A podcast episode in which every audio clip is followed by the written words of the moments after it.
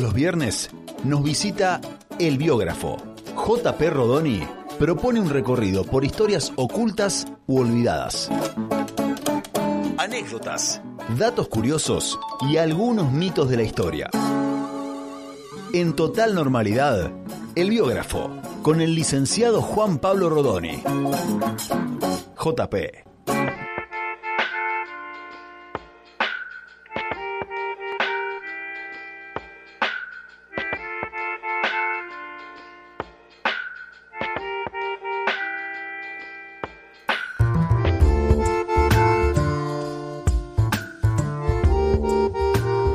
Es el biógrafo, él es JP Rodoni. ¿Cómo Hola andan? JP, ¿cómo estás? Perfecto. Muy bien, así, así me gusta. Primera mentira. No, hombre. Hay que, hay que sacar la cabeza de. Sí. Primer engaño de la Mm, columna sí. del día de hoy. Sí, sí. Columna de engaños. Ahí está. ¿Cómo andan? ¿Bien? Muy bien. ¿Bien? Bueno.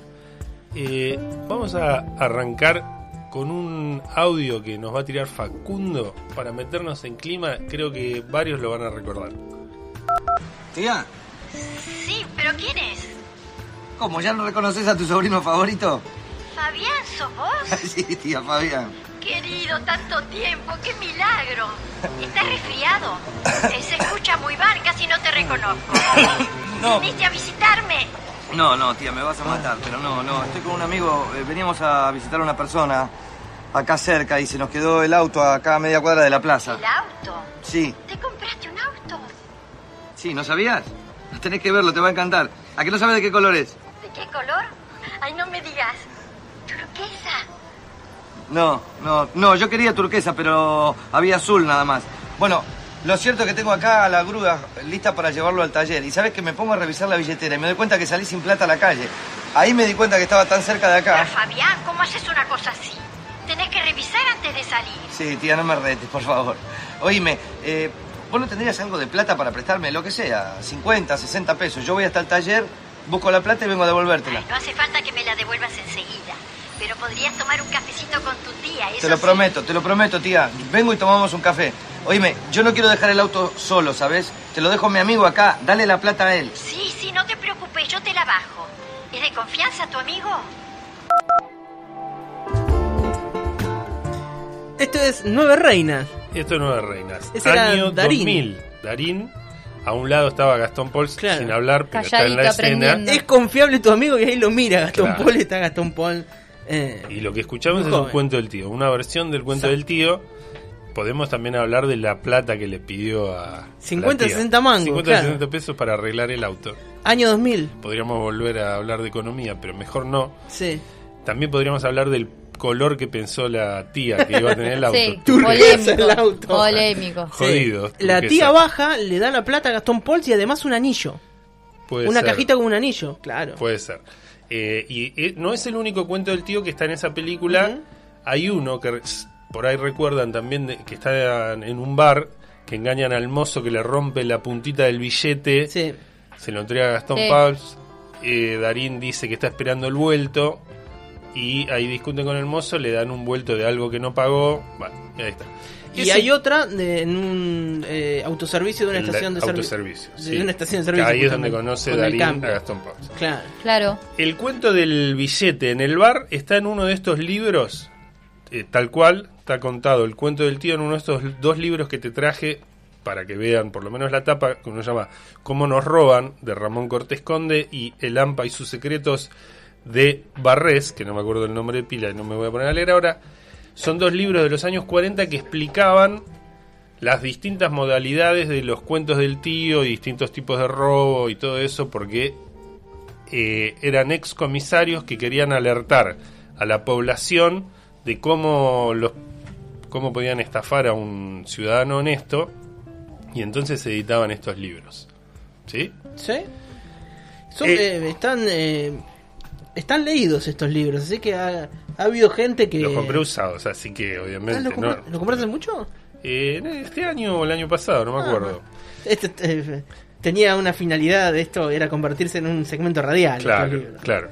Bueno, en definitiva, vamos a hablar hoy de, del cuento del tío y lo que podemos decir es, porque están estos libros, porque está la película y todo eso, es eh, que los cuentos del tío están siempre, o lo que va cambiando son los argumentos, ¿no? Porque hoy las noticias también nos tiran cómo estafan a un pobre viejito por un teléfono que le dicen que el dólar que va a explotar, qué sé yo. Sí. Ese argumento es nuevo, pero siempre está la historia del cuento del tío. Y la primera pregunta para hacerse con este tema para mí es cuándo arranca o cuándo se identifica la historia del cuento del tío por primera vez. Bueno, es interesante tratar de rastrearlo. Y vamos otra vez a la época que te dije el viernes pasado, de esa época de eh, Buenos Aires llenándose de inmigrantes, que va cambiando la sociedad, que Argentina se transforma en un país moderno.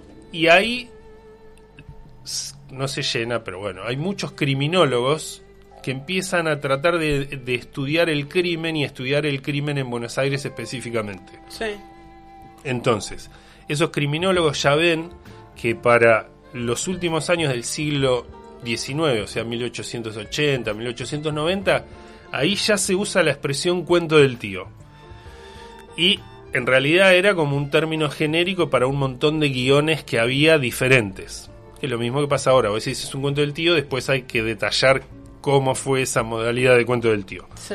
En 1894 hay un criminólogo que se llama Antonio de Lepiane que escribe un libro que se llama El idioma del delito, que es un, además uno de los primeros diccionarios de lunfardo que hay.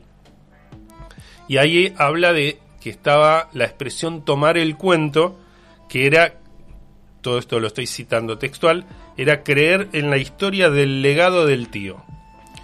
Y hablaba de distintos cuentos, que por ejemplo, en esa época eh, te- teníamos, por ejemplo, uno que se llamaba el balurdo, que era un rollo de papeles que a simple vista parecía ser una gran suma de dinero, con el que se engatusaba al otario. Otario es el término que van a usar en el lunfardo y estos criminólogos para identificar a la víctima de, eh, del cuento del tío. Estaba también el cambiazo, que era hacerle un cambio de dinero a, a la víctima por papeles falsos. Estaba el toco mocho, Toco mucho. claro. que era eh, la estafa por medio de un billete de lotería falso que preparaban medio a la perfección, eh, billete de lotería trucho que le decían a un notario que estaba eh, que ese billete había ganado, pero por X motivo no podía ir a cobrarlo porque había tenido un problema con el de ponerle el de la agencia, qué sé yo, se lo daban. Dice, bueno, pero dame una parte de la plata y ahí eh, venía el engaño. El cuentero en ese, en ese idioma del delito era también llamado filo, porque filar era hacer el cuento. Esto viene para otra cosa que voy a contar después. Y entonces yo decía, ¿hacer el cuento a quién? Al otario, que era eh, el, el, el tonto, el cándido que se creía cualquier historia que le contaban. Claro. Y que parece que Otario viene, esto es lo que dicen algunos, de un nombre científico que tienen una, una- unas focas, unas, unas especies de focas. El nombre científico es tipo, ahora no lo tengo anotado, pero Otaris, no sé cuánto.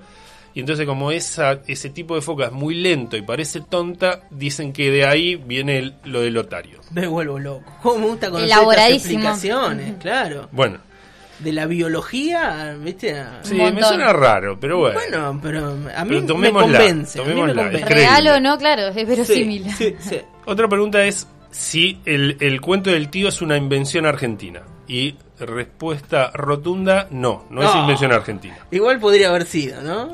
Y es como, claro, queremos que sea el dulce de Sí, leche, la sí. virome, Obvio, el colectivo todo. y también el cuento del tío. Y, Sí. En 1879, también en la- esa época, de marco medio como crucial, hay un periodista que se llama Benigno Lugones que escribe sobre estas estafas que están ocurriendo de mano de la inmigración y que quieren entender qué ciudad y qué país se está armando. Y habla de los caballeros de la industria, que viene de una expresión francesa que yo hice tres años de francés, pero me cuesta pronunciar esto, que es Chevaliers d'Industrie, algo así, ¿no? Sí. No, me fue mal en francés, esto se nota. Fue la última materia que, que pude aprobar ya estando en la universidad. Y dice que hacia 1801 estaban estos caballeros de la industria que, textual, estafaban diciendo cosas agradables a los incautos.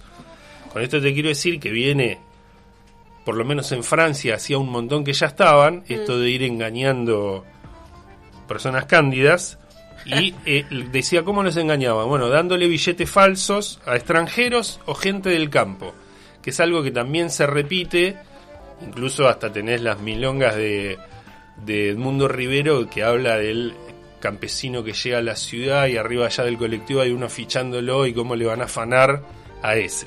Entonces, hasta en Francia, en 1801 tenés un modo delictivo que era agarrar al extranjero que no conocía o a uno llegado del campo, llegado a la ciudad que no conocía y engañarlo al toque.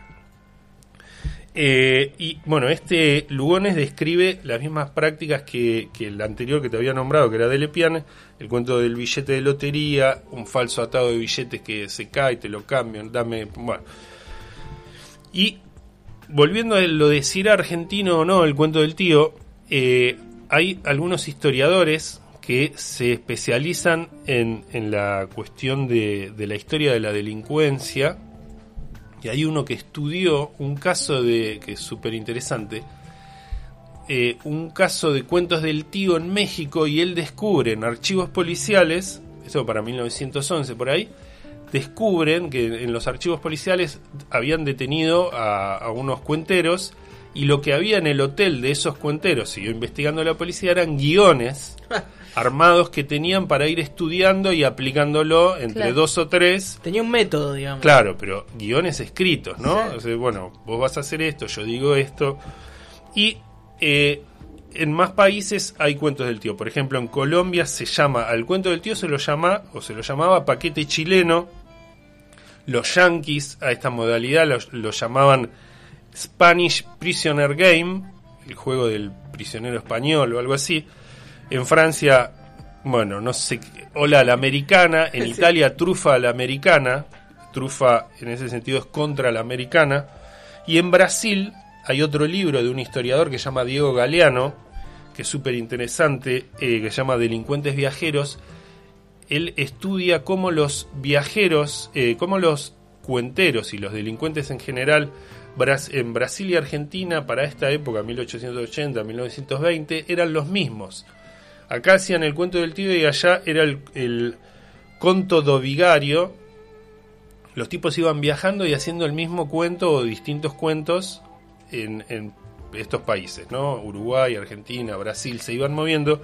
Y el conto do vigario era el cuento del vicario, que era a partir de un primer cuento se fueron dando distintas adaptaciones, o sea, lo mismo que el cuento del tío. Y acá era el tío vicario. Vicario es un cargo de la iglesia que deja una herencia a un sobrino y el cuento viene que eh, puede ser que deja una herencia a un sobrino o a una institución eh, para ayudar a una institución de, por ejemplo, de beneficencia. Sí. ¿Cómo venía la mano de la historia esta? Alguien que llega a una estación de trenes y está con la herencia que tiene que entregarle a una institución, a un sobrino, a, lo- a quien sea, y dice, yo me tengo que volver rápido a mi pueblo y no puedo entregar este montón de plata que tengo, yo se lo doy a usted, pero ¿por qué no me da plata para que yo pueda volver a mi pueblo?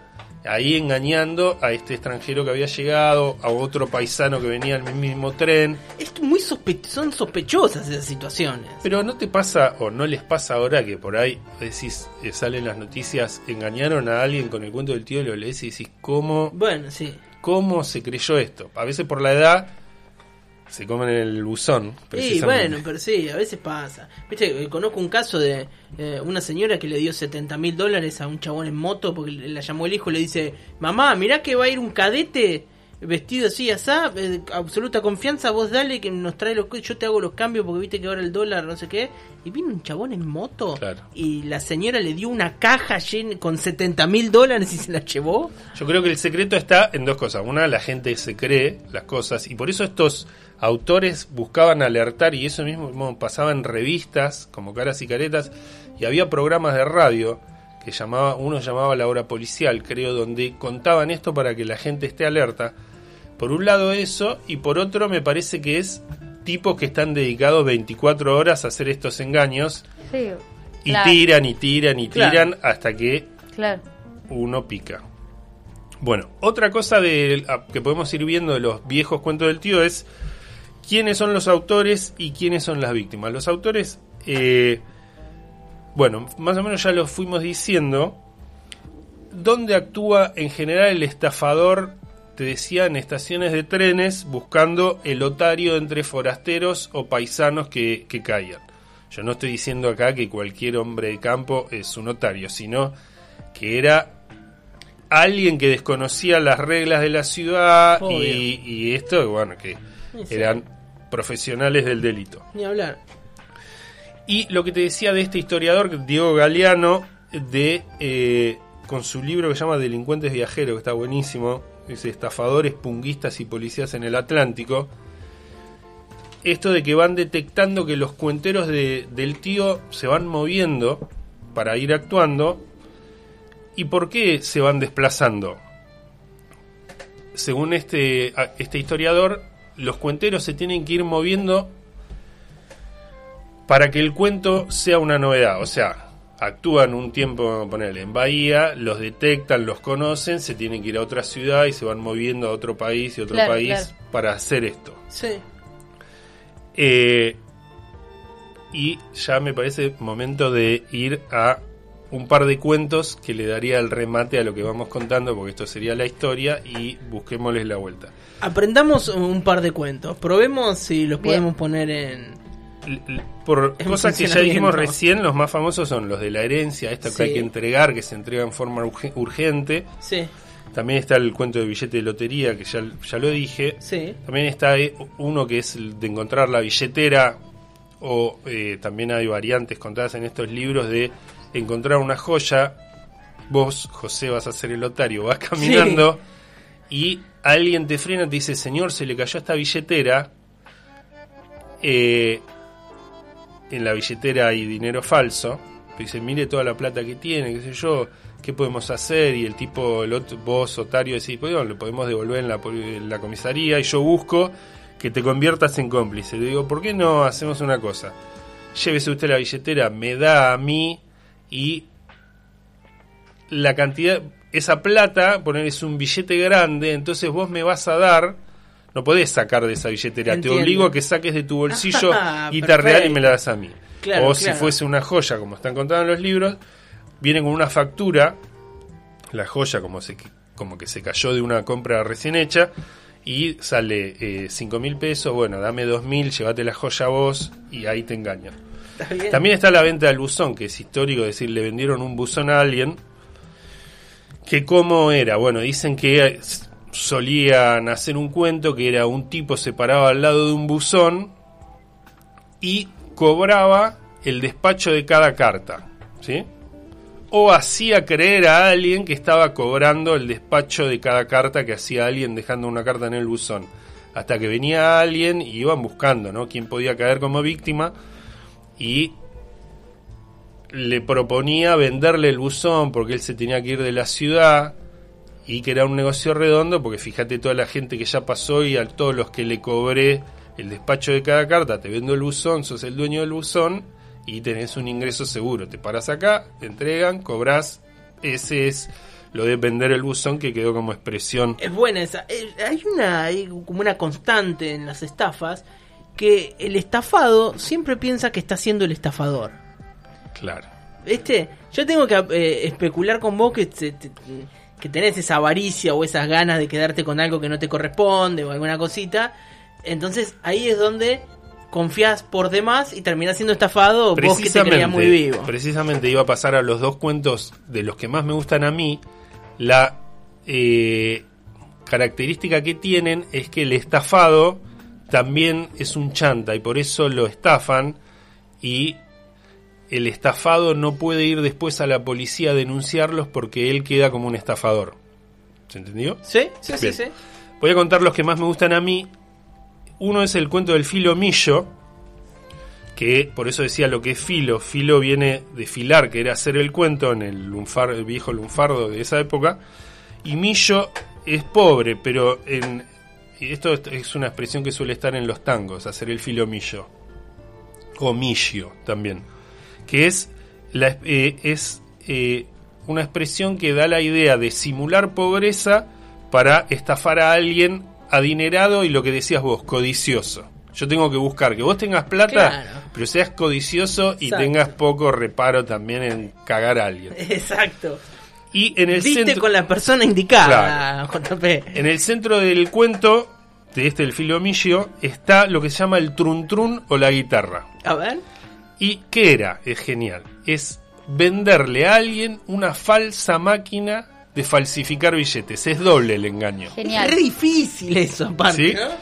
Te vende una máquina para falsificar. Claro, yo te vendo la máquina a vos, chanta, pero sí. yo sé que es falsa, vos crees que es real, pero los dos sabemos que es para falsificar un billete. Sí, sí, sí.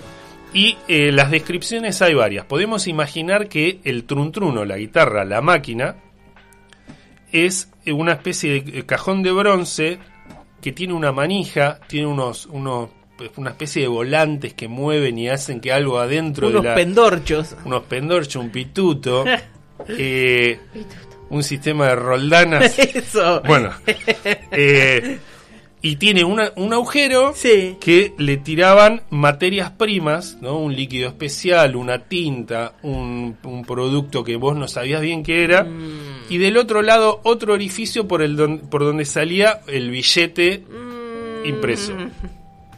¿Y, el, ¿Y cómo era el cuento? Ese era el, el objeto a venderte. Sí. Eh, eh, el cuento era, bueno, había dos, tres cuenteros que detectaban al otario, se presentaban como integrantes de una banda de falsificadores de monedas, que en la época era común y había verdaderos artistas, eso es real, ha- había, o sea, detectar un billete falso en manos de los especialistas era muy difícil, entonces era, eso era creíble. Por ahí decís, bueno, vos no me vas a vender esto porque ahora el sistema súper moderno. Pero en ese momento había artistas de la falsificación. Sí. Y uno de los delincuentes se mostraba como un super científico, imaginad un super científico de conocimiento total del arte de falsificar y de los productos que tenía que usar, todo eso. Pero a la vez este, este delincuente científico falsificador se mostraba como que no tenía un mango porque había invertido su poco capital en eso, en esa máquina llamada trun trun o guitarra. Eh, y entonces él le decía, bueno, yo puedo recuperar el dinero poco a poco falsificando, pero como estaba tan des... porque vos si me van a vender esto, porque no recuperás la guita de a poco. Claro. Y el tipo decía, no, estoy desesperado, la tengo que largar, aunque es maravillosa, la tengo que largar hoy. Y eh, Como entonces... esos que venden el auto, viste, y ponen se va hoy. Se va hoy. Bueno, hay que ver si va hoy, no sé. Incomprobable. si el otario estaba interesado, le mostraban la máquina, que le movían la palanca, el volante, le ponían el producto, qué sé yo, y salía un billete que parecía estar mojadito, recién impreso, que en realidad era un billete que habían colocado previamente original, un billete original. Entonces decían, bueno, mirá el billete que sacamos, vamos a un banco, vamos a una, a A una ver si agencia de lotería, él pasa y el tipo pues, decía, yo me compro esto. Y se endulza, se Y dicen que hay un caso, por ejemplo, que, que era entregó dos estancias y una casa No. por ese, por esa La Pero ¿quién confía madre. tanto en la gente? Y como un para avaro hacer codicioso. eso? avaro codicioso. Realmente. Eh, y acá está también lo de el detalle que decías vos. El tipo, una vez que lo estafaban, no podía ir a ningún lado a denunciar a la policía, decir, me Claro, no, vendieron esto. Buenísimo, Chanta JP. contra chanta, chanta Tengo, contra para, chanta. antes que termine eh, este, este micro. Como verás, acá tengo una maravillosa máquina para eh, falsificar eh, drogas. Se la quiero vender. No, sí, seguí, perdóname. Eh, uno más, uno breve. Esa es buenísima, el de la máquina es buenísima porque tiene la ventaja que no puede ser denunciado. Claro. Claro. Compré una máquina de estafar. Nah, va, señor, eh, usted tiene que estar preso. Entonces te quedas sin la guita, sin la máquina y en cana. No, Y además, claro, ¿qué, qué reclamo incluso aunque vos dieras con los delincuentes? Decís, che, me vendiste una máquina trucha. ¿Y qué te puedo decir? Sí, es así. Otro cuento que me gusta mucho es uno que dicen que se dio en, en Buenos Aires en la década del 20. Y digo Buenos Aires, pero si uno se pone a rastrear, eh, bueno, he dado con diarios de de Neuquén, Río Negro, donde estos delincuentes también llegaban hasta, ¿no? Iban pasando por provincias, pueblitos, iban haciendo el mismo cuento, Mm. pero acá está relatado por estos autores por, en Buenos Aires, década del 20, que lo cuentan de este modo, que imagínate una avenida importante Mm. frente a un negocio bien puesto, diríamos, se paraban dos o tres operarios como de una de una cuadrilla que estaban haciendo algo y se ponían con un instrumento de medición a ver, calculaban, tomaban medidas, este, parecían que pensaban, discutían si acá, allá, más acá, lo medimos, lo corremos y miraban a la otra esquina, entonces hacían que el dueño del negocio saliera y preguntara qué están haciendo. Claro. Eh, y entonces ahí uno, que parecía ser el jefe de la cuadrilla, le contestaba que venían de la municipalidad, Claro. que la municipalidad empezaba a poner mingitorios en, en las veredas de las avenidas, ¿no? Entonces, eh, ellos estaban midiendo a ver cuál era el lugar más indicado. Si esta esquina, esta puerta, la otra esquina, la otra cuadra. Y obviamente el dueño del negocio se horrorizaba claro. porque su negocio bien puesto se iba a venir abajo si ponían un mingitorio, el único en esa cuadra, y le tiraba el negocio abajo con todos los que iban a pillarle en la puerta. No, no, no, no. Llamalo a Peckerman. Bueno, el tipo preocupado, no sé qué, decía, pero ¿cómo van a hacer esto? ¿Qué sé yo? Hablaba con el jefe de la cuadrilla, el tipo decía, sí, mire, la verdad no está decidido, yo tengo que decidir, Ah. ver cuál es, dónde va, cuál sería mejor, lo tengo que pensar, no está definido. Y obviamente, ¿qué pasaba? Ahí está. ¿Y cómo se puede arreglar esto? Y la popular cometa. La popular cometa, el dueño del negocio decía, bueno, mire, ¿por qué no hacemos una cosa? Me Debe lo corre a la otra manera. cuadra. Y acá otra vez pasaba lo mismo. El, el otario pasaba por vivo, Eso. ponía la guita, la cuadrilla desaparecía, no aparecían nunca más. Bueno, pero el mingitorio no se ponía. El mingitorio ¿Viste? no se ponía ni ahí ni en ningún lado. nadie se enteraba Cuando el tipo se avivaba que Claro. en ningún lado habían puesto mingitorio, no podía reclamarle a nadie porque no podía ir a la policía Es y decir bueno. yo soy un coimero y me cagaron. Es buena. Acá es Muy ingeniosa. tenés que mamelucos bien azules, mamelucos azules, dos con casco amarillo y uno con casco blanco. uno diciendo rompe, Pepe, Sí, rompe. Eso, llamalo Peckerman. Claro. No, pero bueno, y pones ahí un coso, medís un trípode, una plomada, no sé, algo, unas reglas, puntero láser Bosch. Y ahí está, viste, y medís, y de repente, bueno, hay que hacerlo frente a alguna Espero que cervecería no, salga, importante. que no salga ningún laburito de los oyentes acá diciendo Eh, bueno. arranco con Arranco con esto. arranco con esto para Sí, ir más de uno entra, me parece, ¿eh? Más de uno entra. Eso era todo lo que tenía para contarles. El cuento del tío, excelente. ¿Fuiste alguna vez víctima eh, o intentaste o te intentaron estafar? Yo un par de veces sí. Eh, sí, fui dos veces. Una era medio adolescente. Quise ayudar a un tipo y me cagó. No. Que fue. Eh, eh, fue a mi casa, tocó timbre y dijo: Afilador, esta es común. Ay, no, al Sí, ¿te afilador". hicieron la del obvio, afilador? obvio. ¿Los 20 pesos? Era dos pesos. Y cuando fui a pagarle me dijo: No, 12 pesos. Y yo ni los tenía, me tuvo que socorrer mi hermana porque yo, eh, por hacerle el Pasó favor al tipo, también, ¿eh? el favor al tipo ¿Pasó de tocando la armónica?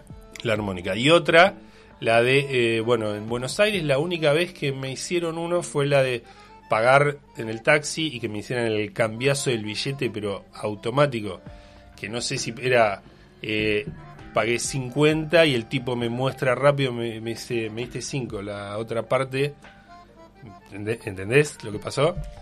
Muy hábil de dedos Eh, ese taxista, Dios mío. Salía 40 el viaje, le doy 50, cambia rápido el billete, me dice, es como diciendo falta guita. Y le digo, si te di 50, no, Oh, el tachero porteño re áspero, ¿no? Eh, sí, sí. Te abre la gaveta acá, te vende unos relojes que reventó uno No, no, antes pero además ahí, y ahí me ensartaron mal porque no iba solo y tenía los bolsos adelante, no daba ni para discutir, estaba entregado total. Eso Diciendo, lo sabe el tipo, claro, te ve Claro. regalado. Me levantó en retiro, el otario, el perfecto otario era yo. A mí me quisieron hacer una hace poco con... eh, yo estaba vendiendo una cuna que no usé nunca en casa. Y un chabón, sí, que no sé qué, que, que- y de repente desapareció, tuvo una cosa muy rara. Y una vez yo estaba, mm, eh, hace años, queriendo comprar mi primer auto. Y un chabón me vendió un 4K hermoso, pero hermoso, Muy último, lindo, muy lindo. sospechoso. Y estaba, que esto es rarísimo igual, por, su- por eso no, no fui engañado. Estaba en España, por ejemplo, el auto. Y el auto salía a la mitad de precio. Pero y el flete dice, yo te averiguo, el flete sale, son Ah. 600 dólares el, el flete. Y hacía la cuenta y cerraba por todos lados. Y yo no lo podía creer, se lo comenté a un compañero de trabajo y me dijo, yo la verdad, parece verdad, estaba la foto, todo. Me mandó la foto de la cédula verde, dice, parece real. Pero La no. gente puede... No, yo no caí. Pero está lleno todo el tiempo de, de esas estafas. Todo el tiempo. Hay que estar muy atento. Eh, después te cuento de otra maquinita que tengo ahí para vender. Está en la oficina acá de la radio, que hay todos máquinas. Sí, sí. Es una máquina que del otro lado, bueno, produce magia. Bueno, El cuento del tío, excelente. Qué buena película Nueve Reinas. Bueno, no sé, eh, ¿está sobrevalorada Nueve Reinas o no? Yo crítico no soy, pero a mí No, me encanta. ¿Te me gusta? encanta. Ah, yo lo haber visto veces. 100 veces. Sí, a mí también Sí. me gusta. Sí, sí, Sí, muy bueno. hay una escena muy, viste, ya queda re fuera de moda cuando le ofrece plata, le dice, vos por 100, por esto... Sí, te- lo que, lo que falta son financistas. Eso, claro. Sí. Sí. ¿Y qué otro momento? Otro momento bueno, ahí estaba este- Leticia este- Bredich. Algo de este país se va a la mierda o algo de eso cuando él, que es el primer estafador, qué hijos de puta. este Es buena país cuando cambia el diario y dice, te dije mil veces, me mandaste La Nación y yo compro Clarín y agarra y le da un diario viejo.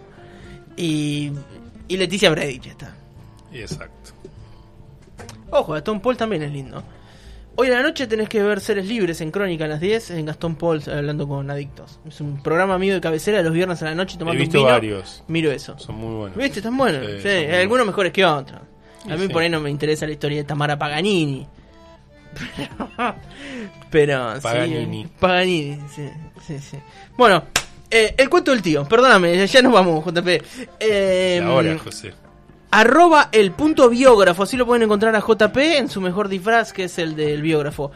Actualización todos los días, tempranito, a las 7 de la mañana, antes incluso, pum, ahí posteo. Pum. Eh, decime, tirame una, alguna cosita, a ver. No me acuerdo qué publiqué esta semana, Joya. pero hoy, hoy, hoy- no, hoy justo como venía con, eh, con este tema, Sí, del AMPA. tenía un cuento del tío que no lo conté hoy acá, puse uno ahí. Muy bien. El cuento del tío. No estamos recomendando hacer el cuento del tío.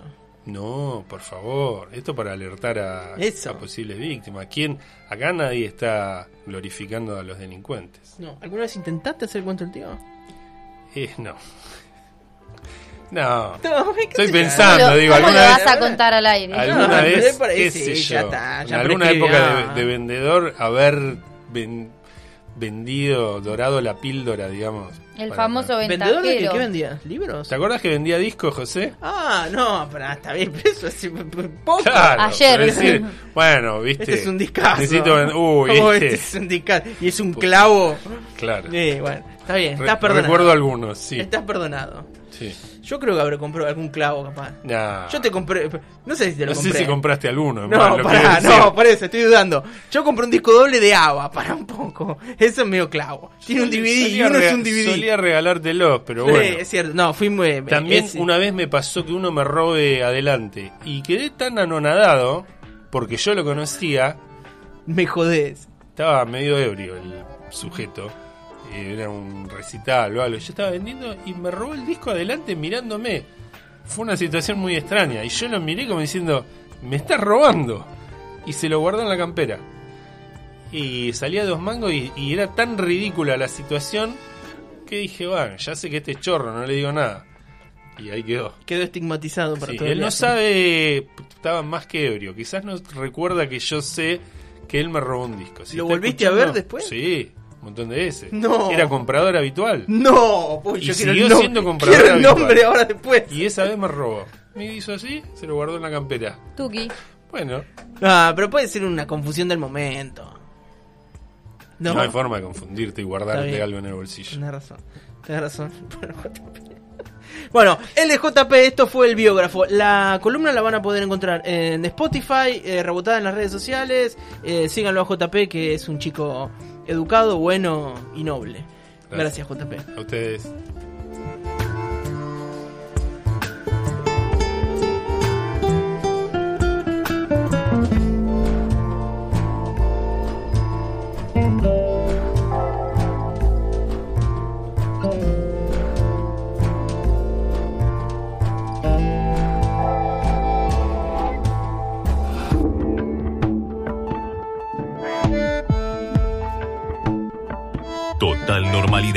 Por Radio Urbana.